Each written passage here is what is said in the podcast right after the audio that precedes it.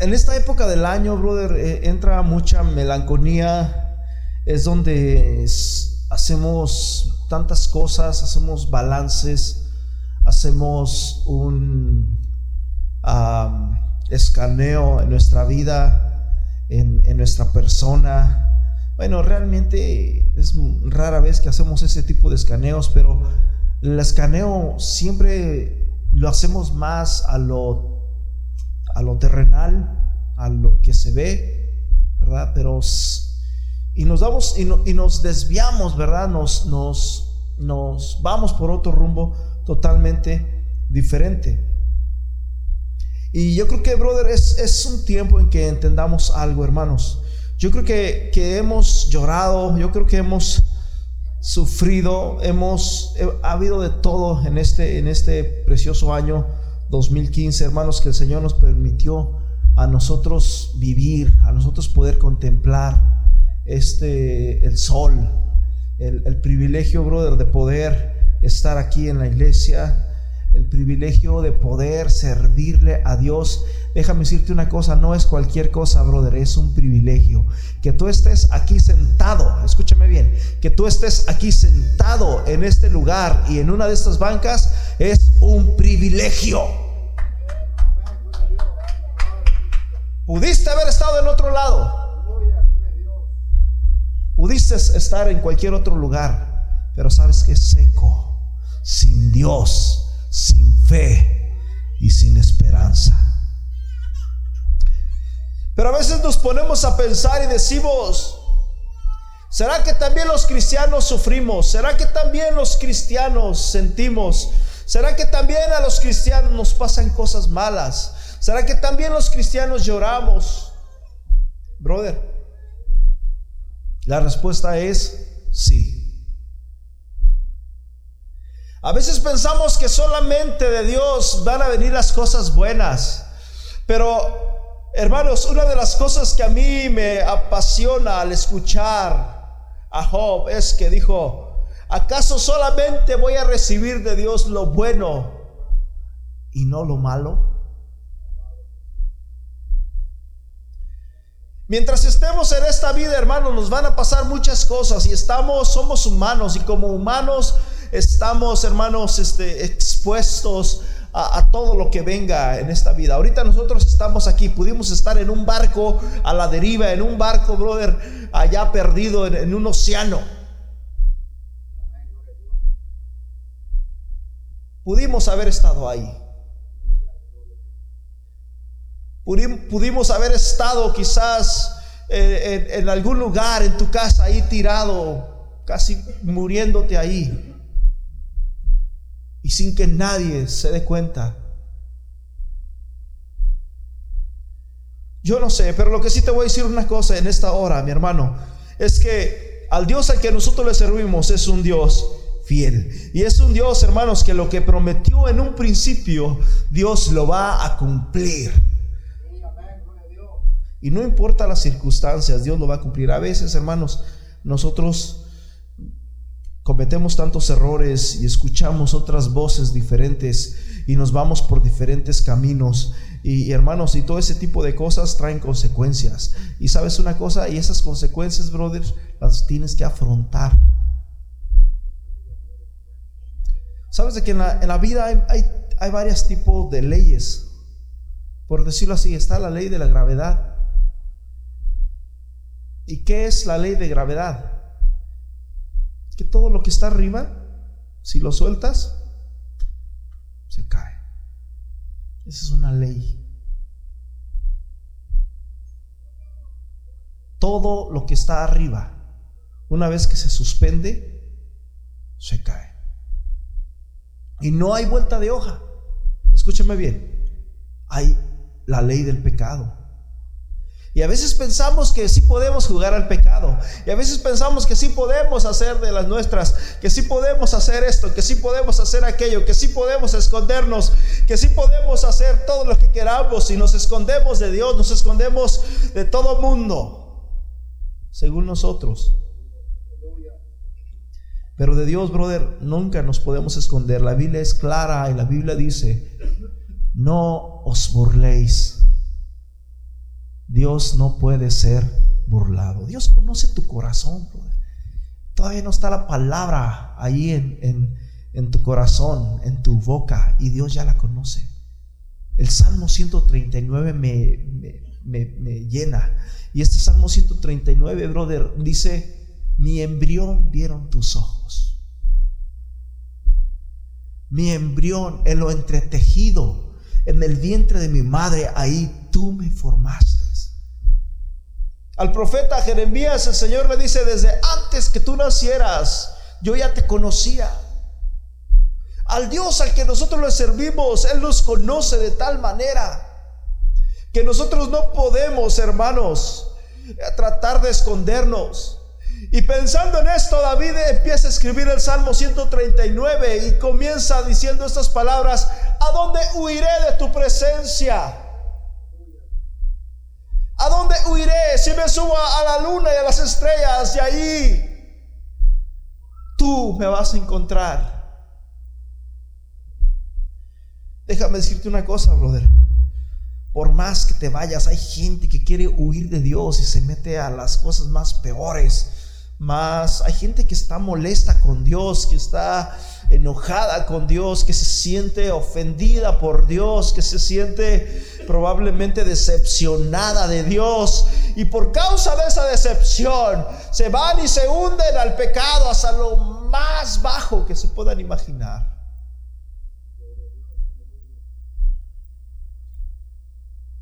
Porque a veces es tan difícil para nosotros aceptar el sufrimiento. Gracias, hermano. Es tan difícil aceptar que a nosotros nos puede pasar algo. Pero escúchame bien, brother, nosotros somos frágiles. Nosotros somos frágiles, nosotros no somos de aquí. Nosotros, hermanos, vamos solamente de pasada. A ver. En 2 Timoteo 2:12 dice, si sufrimos también, reinaremos con él. Ahora, mucha gente piensa, mucha gente piensa que la gente que más sufre, pues es la que se va, es la que se gana el cielo. Es más, hay personas, brother, que, que han muerto de la persona más, de la forma más terrorífica, más cruel, más déspota, etcétera, etcétera, como tú lo quieras llamar. Pero eso no quiere decir que se ganaron el cielo por eso. En la iglesia tradicional, la iglesia católica, en Semana Santa, crucifican personas y muchos de ellos los hacen de verdad. Y llega la ignorancia tanto hasta pensar de que el simple hecho de que te metan aquellos clavos en tus manos y en tus pies y que te latiguen y cosas por el estilo, ya, ya te ganaste el cielo. Ah, ah. Es que cuando aquí la palabra de Dios está diciendo, si sufrimos también, reinaremos con Él, se refiere a otro tipo de sufrimiento. ¿Se me explico? Toda la gente en algún momento hemos sufrido. Y si fuera por sufrimiento, entonces todo mundo sería salvo.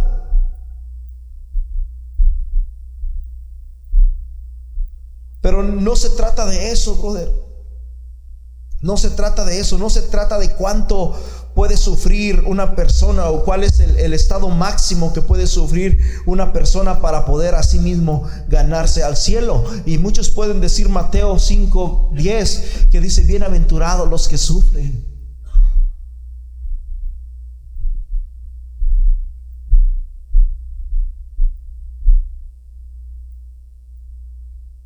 Y ahí está, brother. Bienaventurados los que sufren. Mientras más sufrimos, no, brother, escúchame bien. Y a veces ignorantemente, ¿verdad?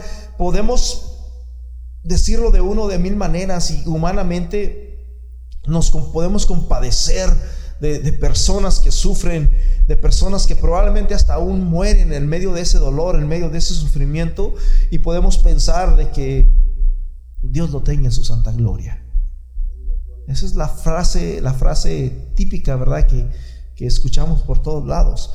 Pero, brother, escúchame bien. Pero, brother, escúchame bien. La Biblia es clara. La Biblia es clara. ¿Qué es? Cuando estamos hablando de algo claro, estamos hablando de algo que se puede ver. Supongamos, ah, si yo te pongo un vaso de agua, un jarrón de agua, ese tamaño bonito de vidrio, un vidrio bonito, cristalino, y le pongo agua allá adentro, pero esa agua es cristalina, es clara, y tú dices, wow, eso es claro. Y yo te puedo decir, no, hombre, aquí adentro de esta agua hay un, pescadito, tengo esto, pero tú dices, eso es imposible porque eso está claro ahí, ahí no hay nada.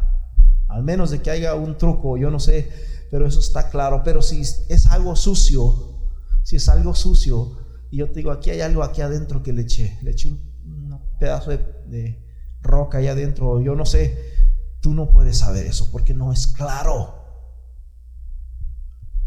Paz de Cristo.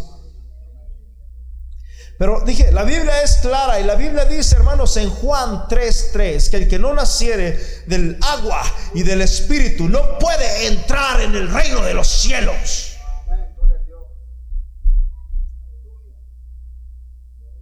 Lo siento mucho, brother. Aquí no se trata de cuánto tú sufres, no se, no se trata de, tanto dolor que hemos vivido este 2015, no se trata de eso, se trata, brother, de que nos arrepintamos y que tenemos que nacer de nuevo. Y tenemos que entrar, brother, en las aguas. Eso es lo que dice la Biblia, Padre Cristo. Entonces no, no es nada más de, de, si sufrimos reinaremos. No, no, no. Se, se trata, hermanos, de otro tipo de sufrimiento. Así que no importa la cantidad del sufrimiento que pudiera haber en la tierra, brother. Eso no puede ayudar a ninguna persona a poder entrar en el reino de los cielos. Amén.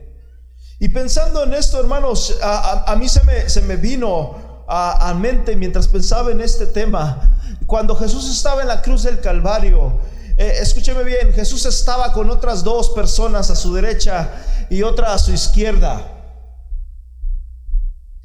El de, el de su izquierda le decía, a muchos sanaste, a muchos salvaste, pero no te puedes salvar a ti mismo. Sálvate a ti, sálvanos a nosotros. Y el que estaba a su derecha le dijo, Maestro, cuando estés en tu gloria, acuérdate de mí. Los dos estaban sufriendo.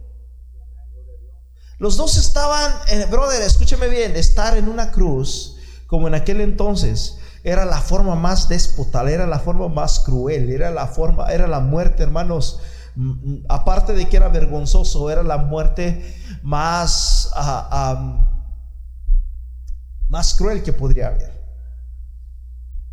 ¿Y sabes por qué? Porque a Jesús no solamente lo, lo, lo, clavaron. Regularmente, hermanos, a las personas malas, escúcheme bien, cuando las personas malas se merecían ese tipo de castigo, de muerte en la cruz, los, llevaban y, eran espectáculo del pueblo y la gente los miraba y era como una vergüenza, hermanos, ver a una persona ahí clavada por malhechor, por, por haber sido una persona mala, odiada. Y ya cuando se terminaba el espectáculo, hermanos, que se iba la gente, llegaban los soldados y los mataban. ¿Sí me explico? Jesús no antes de que Jesús llegara, a la cruz, Jesús sufrió. Y este es el tipo de sufrimientos que está hablando aquí la Biblia. A veces nosotros pensamos que, híjole, ya se llegó el 2015 y, y, estoy sufriendo mucho porque me drogué bastante y no sé cómo pagar todos mis biles. Y a eso le llamamos sufrimiento. Pero aquí la Biblia nos está hablando de un sufrimiento en Cristo. ¿Sí me explico? La Biblia nos dice, hermanos, que nosotros debemos de ser sufridos en Cristo. ¿Sí me explico? Sí, sí, sí, pueden captar la diferencia que estoy hablando aquí. Después, antes de que Jesús llegara a la cruz, antes de que Jesús llegara a la cruz, hubo, brother, la gente lo escupía. Escúchame bien, que te escupan, que te escupan en la cara. Yo pienso que es, ah, brother, yo creo que a nadie nos gustaría eso, ¿verdad? Hasta la persona más mansa que lo escupan y uno se puede decir, y más si uno es inocente. Si tú eres culpable, pues dices, bueno, pues están, tienen razón, ¿verdad? Yo hice mal y, y entiendo que, es más, yo solito me voy y me suicido, no tienen que irme ustedes a matar. Yo entiendo que hice mal y viceversa. Pero no, brother, él era inocente. La gente, hermanos, lo escupía, la gente lo maldecía. La gente, hermanos, lo abofeteaba. La gente, hermanos, le, daban, hermanos, con, con varazos en, en, la espalda, hermanos, de tal manera que quedó, desde que antes que llegara a la cruz, antes de que Jesús llegara a la cruz, estaba desfigurado, estaba lleno de sangre, brother, por todos lados. Dice la Biblia, hermanos, en, en Isaías, hermanos, que no había hermosura en él. De tal manera fue desfigurado que no había hermosura en él. No había un, un, pedazo, hermanos, de su cuerpo que tú pudieras visibilizarlo de una forma grata, de una forma sana. Es, fue totalmente masacrado. De tal manera, hermanos, de que a él no lo mataron. Él murió. Y pensando en esto, es, esto es extra porque ahorita se me vino. Fíjate bien, ahí en, en Juan capítulo 10, Juan 10,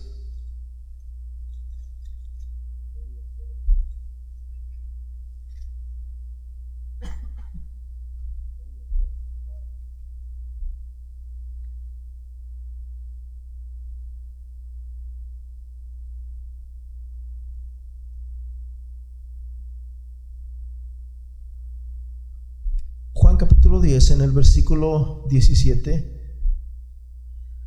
dice, por eso me ama el Padre porque yo pongo mi vida para volverla a tomar. Y luego dice el 18, nadie me la quita.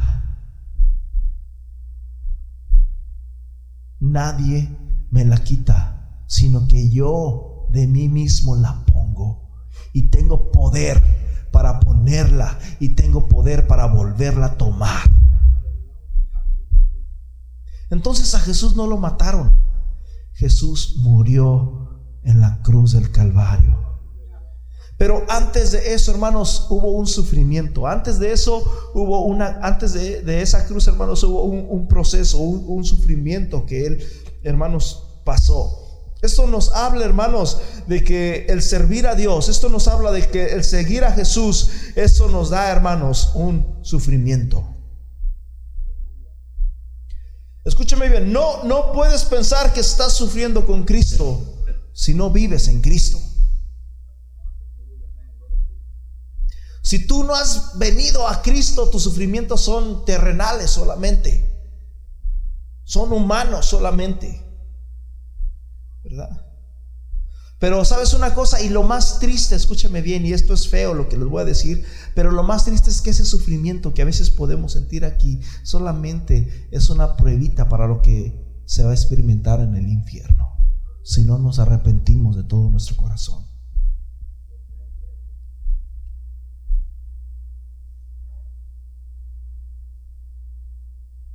Solamente cuando un hombre está en Cristo, es que ese hombre está venciendo, es que ese hombre está sufriendo. Sufrir en Cristo, hermanos, significa, hermanos, vencer al mundo. Sufrir en Cristo significa, hermanos, vencer al pecado. Sufrir en Cristo significa vencer los placeres y los deseos, hermanos, carnales que nos llevan, hermanos, que nos trastornan a la impiedad y a la injusticia. Sufrir en Jesús es sentir, hermanos, lo que Jesús sintió en aquel día, cuando dio su vida por nosotros. La gente lo rechazó. La gente lo odió. La gente lo golpeó. La gente se burló de él. Y la gente gritaron deseándole la muerte, que muera.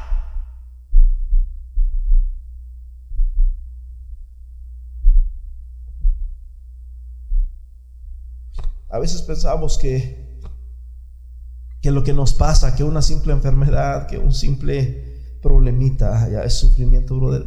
Pero sabes una cosa, nos hace falta experimentar mucho más.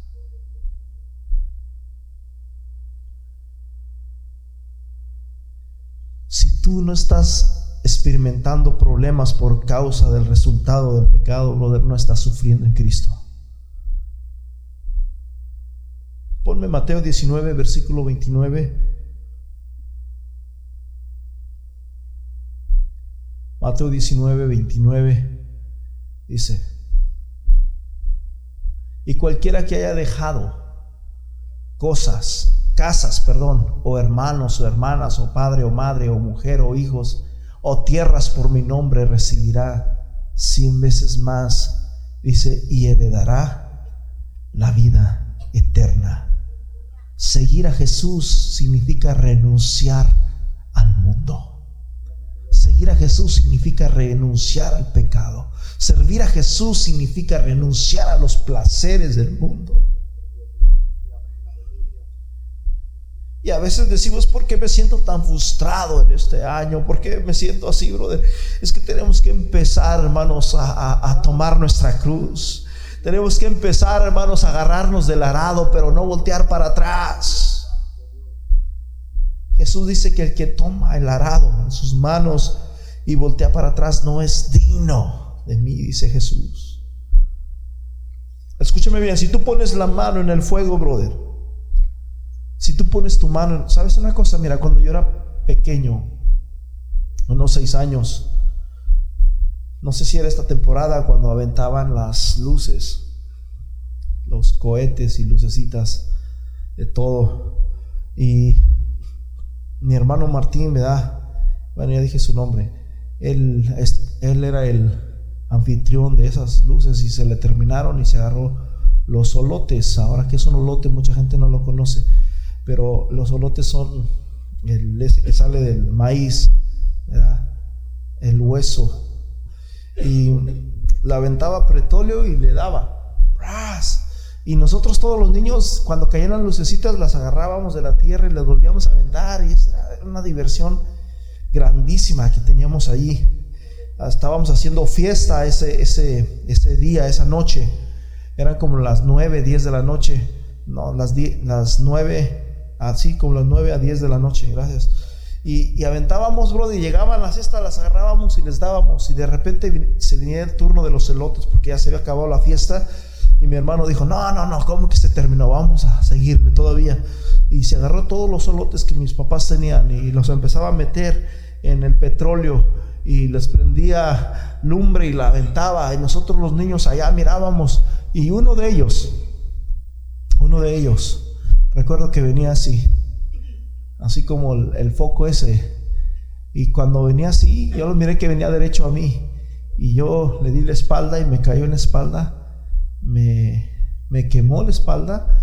Y yo corrí, corrí con todas mis fuerzas. Y, la intención que yo tenía al correr, brother, era, según, yo siempre fui, ya me puse gordito, pero antes yo corrí entre las piedras, de niño yo corrí entre las piedras, yo nunca he estado con un brazo quebrado, nunca fui bueno para enfermarme, nada, yo siempre era una persona activa, yo corría, yo este, brincaba, ah, yo miraba un charco de agua y me metía ahí, me gozo ahora con los niños de edad de ahora, y, qué bueno, ¿verdad? Porque es triste, brother, que eh, en un aparato ese, esa no es vida.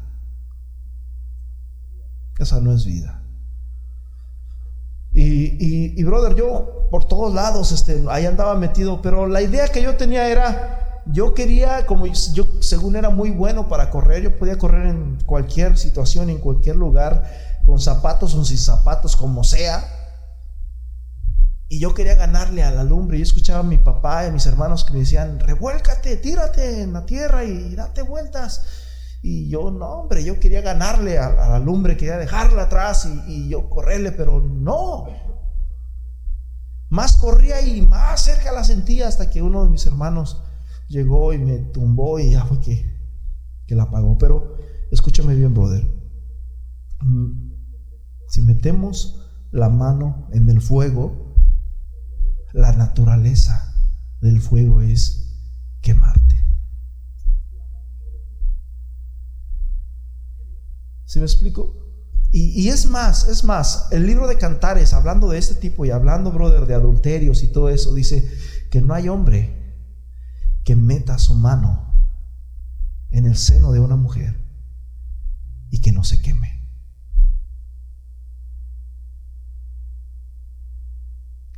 ¿Por qué? O sea, lo que te quiero decir es, eso te va a marcar. Lo que te quiero, lo que la Biblia nos está diciendo es, no pienses que, que tú ir y meterte con, un, con otra mujer que no te corresponde, que no es tuya, es como si quieres meter tu mano en el fuego. Paz de Cristo. Es lo mismo. Es lo que dice la Biblia ahí. Se lo dije medio, medio oído porque no, eso, eso se lo di extra, no lo tengo en mis notas ni nada, pero algo así es lo que dice la Biblia. Hay muchas cosas que la Biblia, brother, habla muy fuertes, que a veces, wow. Pero la naturaleza del fuego, brother, es quemarnos. Escúcheme bien. La naturaleza del pecado es la muerte. Entonces, ¿por qué jugar con el pecado? A los jovencitos, allá en el mundo se le van a venir muchas oportunidades, se le van a venir muchas filisteas. El otro día mi hermano posteó una foto, no sé dónde la agarró, de una novia toda demacrada, toda fea, y dice, ¿será que Jesús viene por su esposa? Yo me quedé, cuando la miré me asusté, dije, ¿esta de dónde salió? ¿De qué sepulcro? Salió porque se miraba muy fea. Pero la Biblia dice, hermanos, que el Señor viene por una novia, por una esposa sin mancha y sin arruga. Una esposa que está preparada, limpia, hermosa, ataviada. Y dice el canto, Abraham y los profetas y todos los antiguos a una hermosa novia ahí contempla Abraham y los profetas para decir, wow, este era el plan divino. Ellos no sabían, ellos no entienden todavía cuál es el plan divino de Dios. Ellos hablaron de Cristo solamente, hermanos, de oídas, solamente escribieron de Él. Oh, pero nunca se imaginaron todo lo que iba a pasar. Pero cuando vean, hermanos, a la iglesia arriba, vestida, hermanos, con ropa blanca, Abraham y los profetas y todos los antiguos, ahí van a contemplar a una hermosa novia y cantarán aleluya. Y sabes una cosa, brother, nosotros tenemos aún más grande privilegio que Abraham y los profetas. Ellos fueron siervos de Dios. Nosotros somos hijos. Y dice la Biblia, y si hijos, también herederos. Tenemos un honor mucho más grande que ellos todavía. Dice la Biblia que a todos los que creen, a los que creen en su nombre, Dios les dio la, potestad. Potestad significa poder. Escúchame bien. Yo no puedo decir, hermanos, eh, mañana voy a ir con un abogado, es un mejor abogado y me voy a hacer hijo de Obama.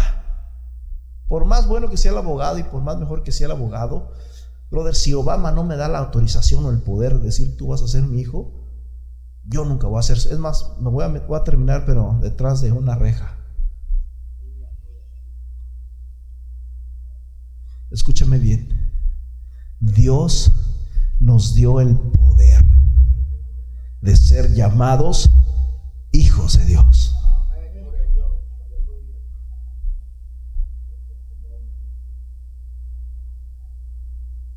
Los cristianos, hermanos, podemos padecer de una y de mil maneras. Podemos padecer financieramente por amor de Cristo. ¿Y cómo, cómo ponemos esto? Por decirlo así, a la mayoría de ustedes les aseguro de que si ustedes no vinieran hoy a la iglesia, nuestro hermano José es uno de ellos él pudiera ganar más dinero. En el fin de año pudiera haber una buena cantidad en, su dinero. Hay gente, yo conozco gente, doctores, conozco enfermeros, enfermeras, cristianos, conozco muchos. Y ellos pudieran ganar mucho dinero yéndose a trabajar los domingos. Y les llaman locos. Y les llaman, les lavaron el cerebro. Pero esos cristianos no se avergüenzan. Eso significa, brother, sufrir, dejar todo por Cristo. ¿Cuántos dicen amén? Eh, brother, ha habido cristianos que han perdido sus empleos.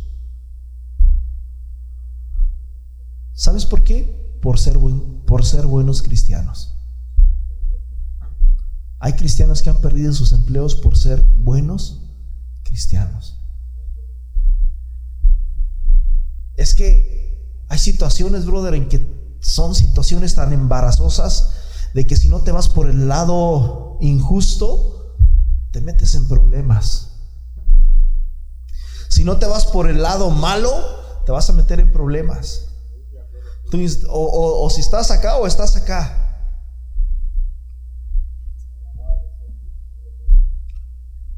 Algunos de los jóvenes, brother, que son buenos cristianos, la mayoría de los jóvenes que están aquí sufren presiones en las escuelas. Escúchame bien, escúchame bien, jovencito. Listen. Si tú tienes problemas en la escuela porque eres diferente, dile gracias Dios, porque no soy común, soy especial. Si no tienes problemas es porque eres común y eso significa que eres igual que todos. Pero si alguien en tu escuela se ríe de ti, se burla de ti, si alguien en la escuela te hablan a tus espaldas, si alguien en la escuela te trata mal, y, sabes una cosa, eso es un buen, eso es sufrir por Cristo. ¿Sí me explico? Eso significa de que tú no eres del montón. Jesús dijo, muchos son los Oye, pero es que mira, que ellos también van a la iglesia y tú nada más. Yo también voy a una iglesia y mira, ¿por qué solamente tú? Tú también puedes hacer.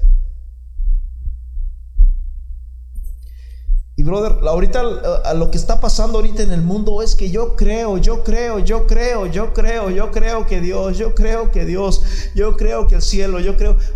Es que no es de lo que tú crees, es de lo que dice la Biblia.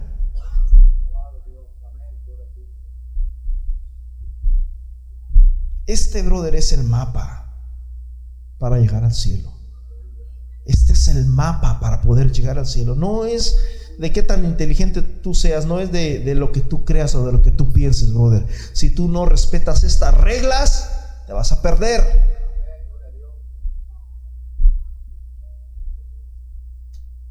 Primera de Juan capítulo 4 versículo 5. Primera de Juan 4 5 dice,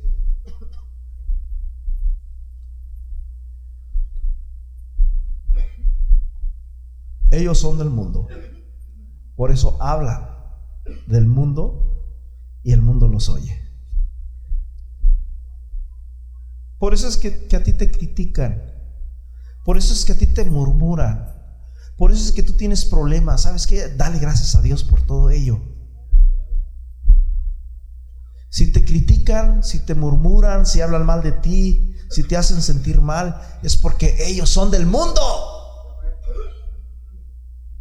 Y el mundo y sus deseos pasan. Pueden darle la rienda suelta a sus deseos y a sus pasiones. Pero los deseos y las, y las pasiones pasan. Pero el que hace la voluntad de Dios, dice la Biblia, ese permanece para siempre. Aleluya.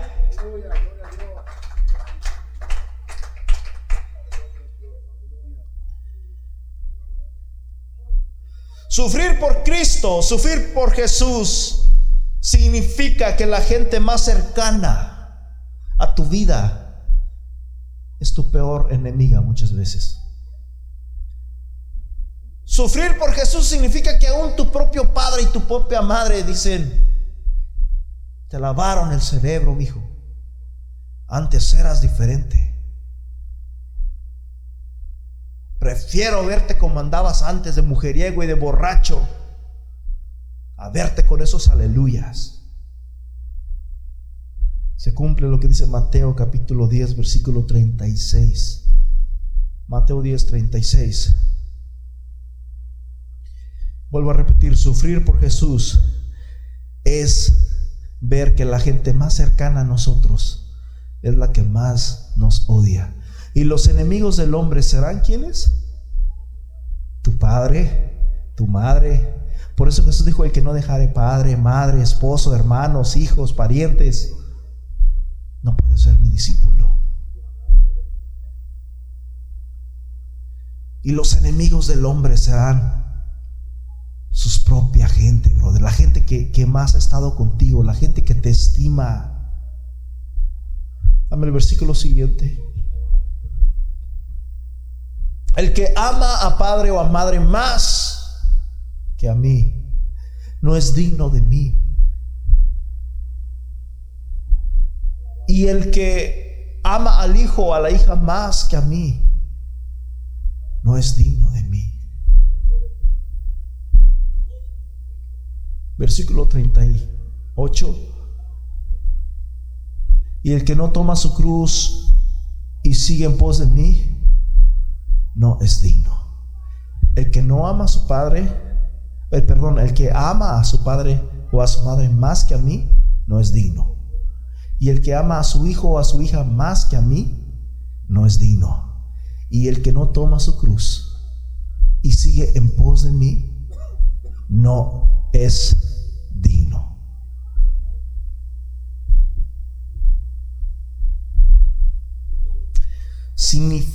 Seguir a Jesús significa, brother, que tu familia serán tus propios enemigos.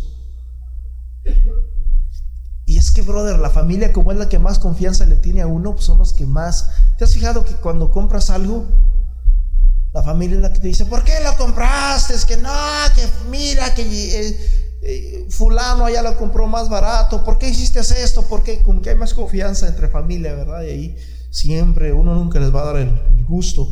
Bueno, pero ellos son los que más cercanos están a uno y lo primero que te van a decir es, ¿por qué no haces esto? Si eres hermana, ¿por qué no te arreglas? No es que sea malo arreglarse.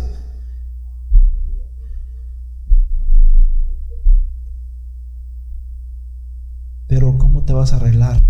Es que hay dos formas.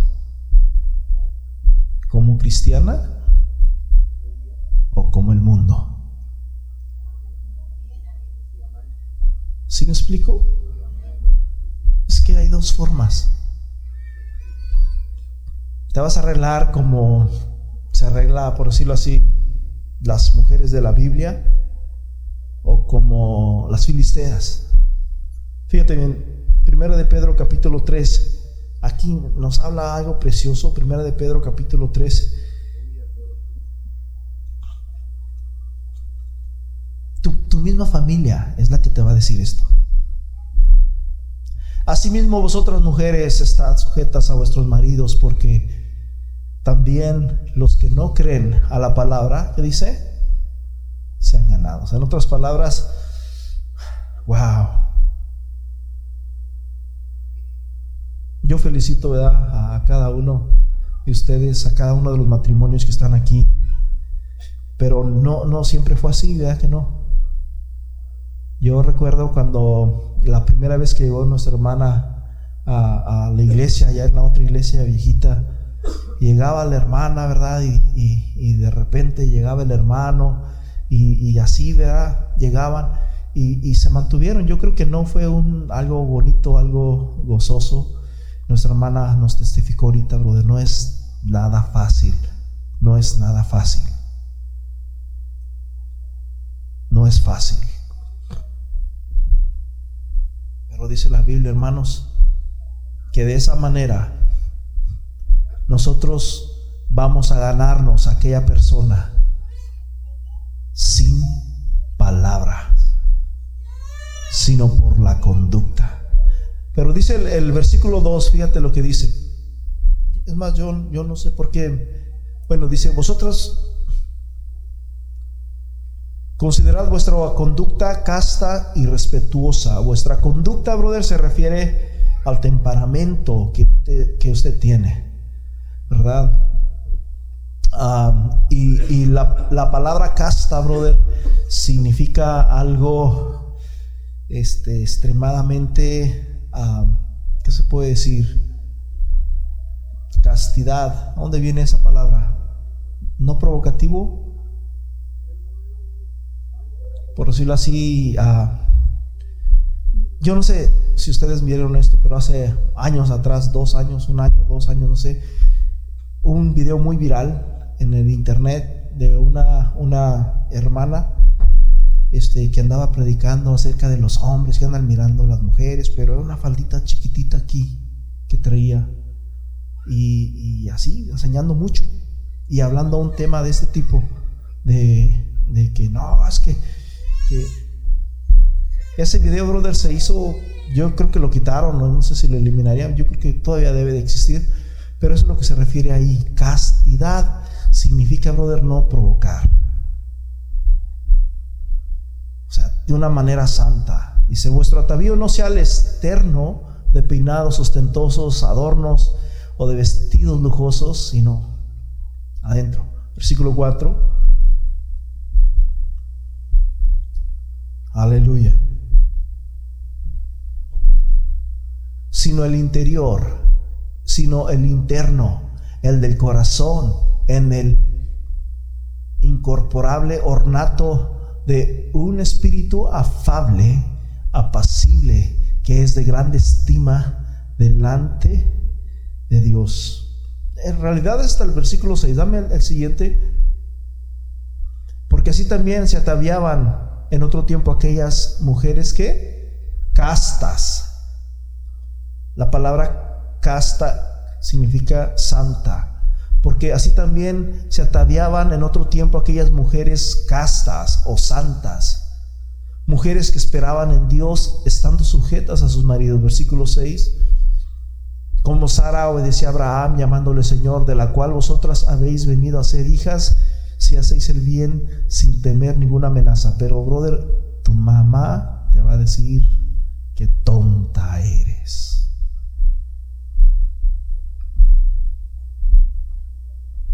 no le hagas caso. Si te tocó ese así es porque tú, así es que tú lo quieres.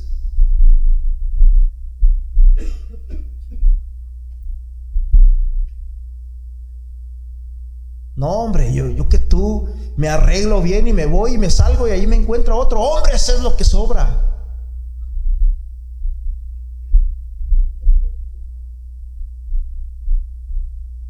Dios bendiga a cada una de las hermanas que están aquí. Algunas probablemente ya se olvidaron de estos tiempos, probablemente hay otras que no. Y sabes una cosa, no necesariamente no tiene que estar tu esposo aquí o no.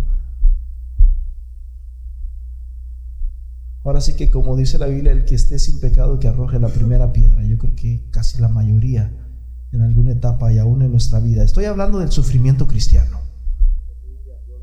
Estoy hablando de que el cristiano también sufre. Ese es el tema. Amén. Entonces la doctrina, brother, es sufrida. Segundo Timoteo capítulo 4, versículo 1. Dice de esta manera, la doctrina es sufrida. O sea, la doctrina, brother, no es nada más de ven, congrégate, canta y vámonos al cielo. No, brother, la doctrina significa abnegarse, significa, brother, tomar tu cruz, significa renunciar al mundo, significa renunciar al yo. Te encarezco delante de Dios y del Señor Jesucristo que juzgará a los vivos y a los muertos en su manifestación en su reino. Que prediques. Allá se me atrasaron atrás. Que prediques la sana doctrina Inste a tiempo y fuera de tiempo, redarguye, reprende, exhorta con toda paciencia y doctrina. Brother, no le estamos echando pedra. Fíjense, es algo personal y, hablando de, de, esto, yo cuando predico, brother, yo no sé si ustedes lo han mirado o lo han notado, pero a veces el mismo pecado lo hace sentir a uno así, pero sinceramente y les abro mi corazón delante de Dios, cuando les predico, nunca lo hago directamente. A ver, yo no conozco su vida de ustedes y por eso a veces no me gusta meterme mucho en su vida de ustedes. No lo estoy haciendo como, ay, te va, que se me contaron anoche lo que hiciste. Nunca, nunca, nunca me dejo llevar por lo que siento. Aquí no. Y afuera tampoco. Se los dejo a Dios. ¿Saben las cosas más malas que he vivido yo en mi vida? Las cosas más difíciles se me olvidan. Porque se las dejo a Dios y ya se me olvidan. Entonces, si usted piensa que, que, es una pedradita, no, brother. No, se equivoca. Yo sé que hay pastores que sí, pero yo, brother, fue, fíjese bien, y es hablando con uno de, mis, un, buen amigo que es pastor de nosotros y fue maestro del instituto, el hermano Pedro Villatoro, estando hablando con él, eh, hablábamos del mismo tema este. Sí, brother, yo, hay mucha gente lastimada, hay mucha gente así. Le sí, brother. Le dije, ¿sabes qué, brother? Tú y yo, no sé, me gusta cómo eres tú porque yo también. Le dije, a veces hacemos una actividad y como que los hermanos no vienen y de repente cuando se llega el domingo uno quisiera agarrarse. Le dije, pero yo prefiero predicar un tema diferente y, y agarrarme algo y que Dios bendiga y esas cosas se me olvidan y se quedan atrás. Porque humanamente uno es humano y humanamente a veces uno se desanima y somos humanos. Pero, brother, yo nunca, hasta que me recuerde, nunca he tratado de hacer eso. Yo sé, brother, que mucha gente nueva muchos de ustedes pueden pensar, y lo estoy diciendo por mí y ya no saben ni dónde meterse. No es, no es por ti, brother. Ahora sí que como dijo Jesús, el que esté libre de pecado, que arroje la primera piedra. Esta palabra ahora es para todos nosotros. Y, y lo que la Biblia nos encarga es que prediquemos a tiempo y fuera de tiempo. Redarguye, reprende, exhorta con toda paciencia y doctrina. O sea, no te vas a agarrar a varazos y decirles, ay, les va, hermanos, que hay unos hermanitos que hacen esto y que hacen. No, brother. Nosotros no imponemos nosotros exponemos. Hay una diferencia entre imponer y otra entre exponer. Imponer significa mandar y decir así, así, así. ¿verdad? Tipo, ¿cómo se llama el presidente de Cuba? Fidel Castro. Así se va a hacer. Imponer, Roder, significa darles un consejo. Ya de ustedes los Depende si lo toman o lo dejan. Amén. Versículo 3 dice, porque vendrán tiempos cuando no sufrirán. Pero es que en aquella iglesia, mira, allá sí saben, allá sí hacen, allá sí, ah, brother,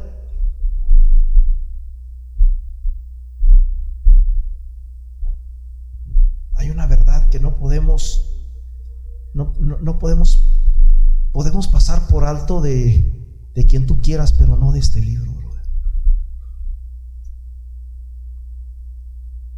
Vendrán tiempos cuando no quedarán escuchar lo que está escrito aquí, sino que teniendo comezón de oír se amontonarán maestros conforme a sus propias ideas y apartarán de la verdad el oído y lo volverán a la mentira.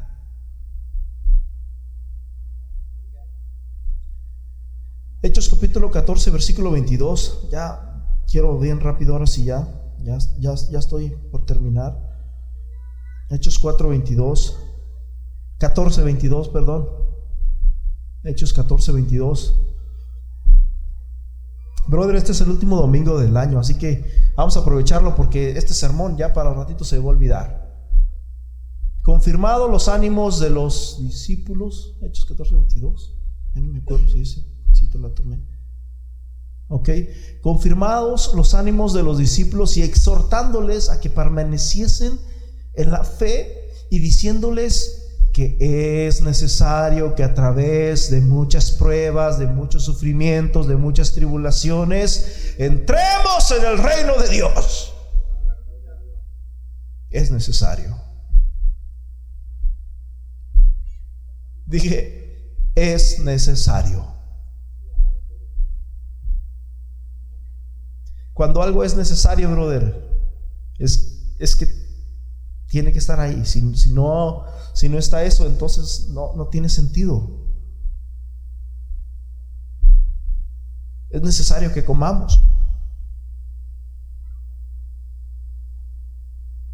Si no comemos, nos morimos.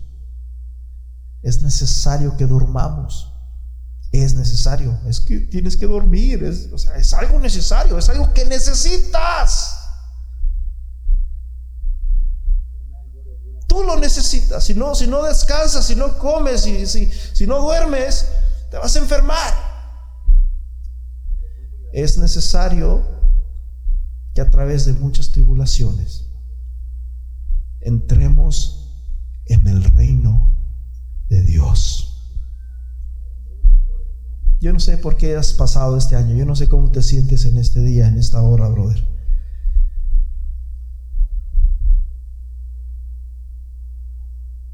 Pero la Biblia en primera de Juan capítulo 4, versículo 4, primera de Juan 4, 4 dice, hijos, hijitos, vosotros sois de Dios.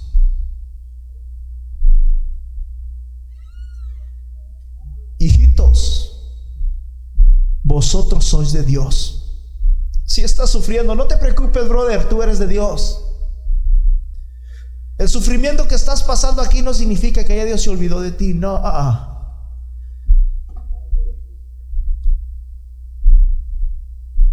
Un hombre tuvo un sueño en el que, en ese sueño, miraba su vida como un, un proyector que estaba pasando su vida, así como esos proyectores de aquí, su vida de él. Y miraba cómo había piezas en la arena. Probablemente había piezas de saltos. ¿Sabes cuando, cuando saltas cómo quedan los pies en la arena? De alegría, momentos alegres, momentos de gozo. Y, miraba aquellas huellas allí y se gozaba. Pero llegó un momento en su vida actual en que la miró y, solamente miró dos huellas. Y le dice, Señor, yo prometí servirte todos los días de mi vida. ¿Por qué me has dejado? ¿Por qué me has abandonado? Y el Señor le contesta, hijo mío, yo nunca te he abandonado. Yo siempre he estado ahí contigo en los momentos de alegría y en los momentos de dolor. Y las huellas que tú estás mirando no son las tuyas, son las mías porque te llevo en mis brazos. Por eso dice la Biblia, hermanos, que Dios se glorifica en la debilidad del hombre. Vosotros sois de Dios y habéis vencido, porque mayor es el que está en vosotros que el que está en el mundo. Y Juan capítulo 15, versículo 19 dice, si fuerais del mundo, el mundo los amaría, porque el mundo ama lo suyo. Si tú quieres ser como el mundo, les vas a caer bien a todos y el mundo te va a amar. Pero porque no sois del mundo, antes os elegí del mundo, por eso el mundo os aborrece. Por eso el mundo no nos quiere. Por eso el mundo nos va a criticar, nos va a bofetear.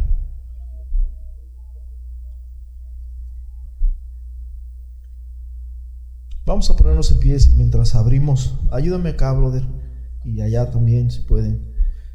Segunda Timoteo capítulo 4, versículo 5. Segundo Timoteo 4, 5, por tanto, vela en todo haz obra de evangelista y cumple tu ministerio. Porque a mí, porque a mí dice, ya estoy.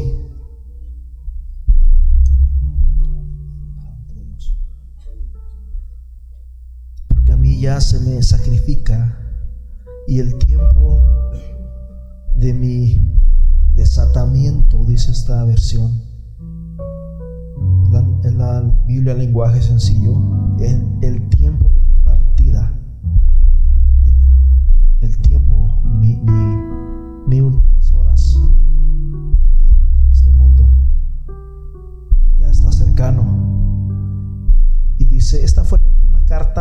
las últimas letras del apóstol a Pablo. Es lo último que escribió. Ya con esto cerró con broche de oro. Y dice el 7, he peleado la buena batalla y he acabado la carrera y he guardado la fe. Desde ahora está guardada la corona de justicia, la cual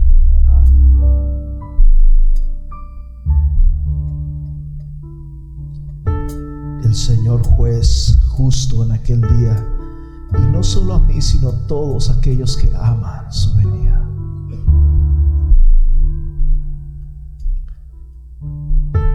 Cierra tus ojos y levanta tus manos.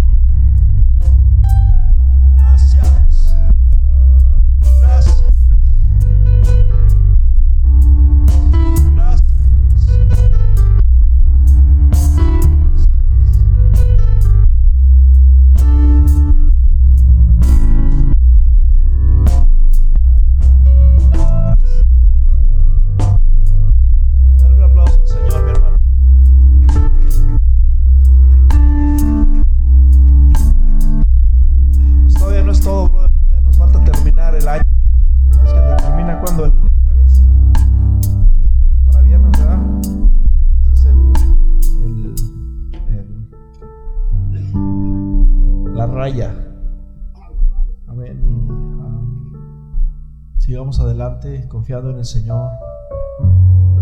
Este, todos nos hemos sentido débiles. Ah, dice la Biblia que el que crea que esté firme, mire que no caiga. Fortalecémonos en el Señor y en el poder de su fuerza. Amén. Señor, mucho les bendiga, hermanos, y que pasen una buena semana. Me parece que va a haber una reunión de las hermanas aquí, unos cinco minutos, hermanas, las hermanas que nos, nos pueden ayudar. Va a haber una, una reunión. Dios, mucho me los bendiga.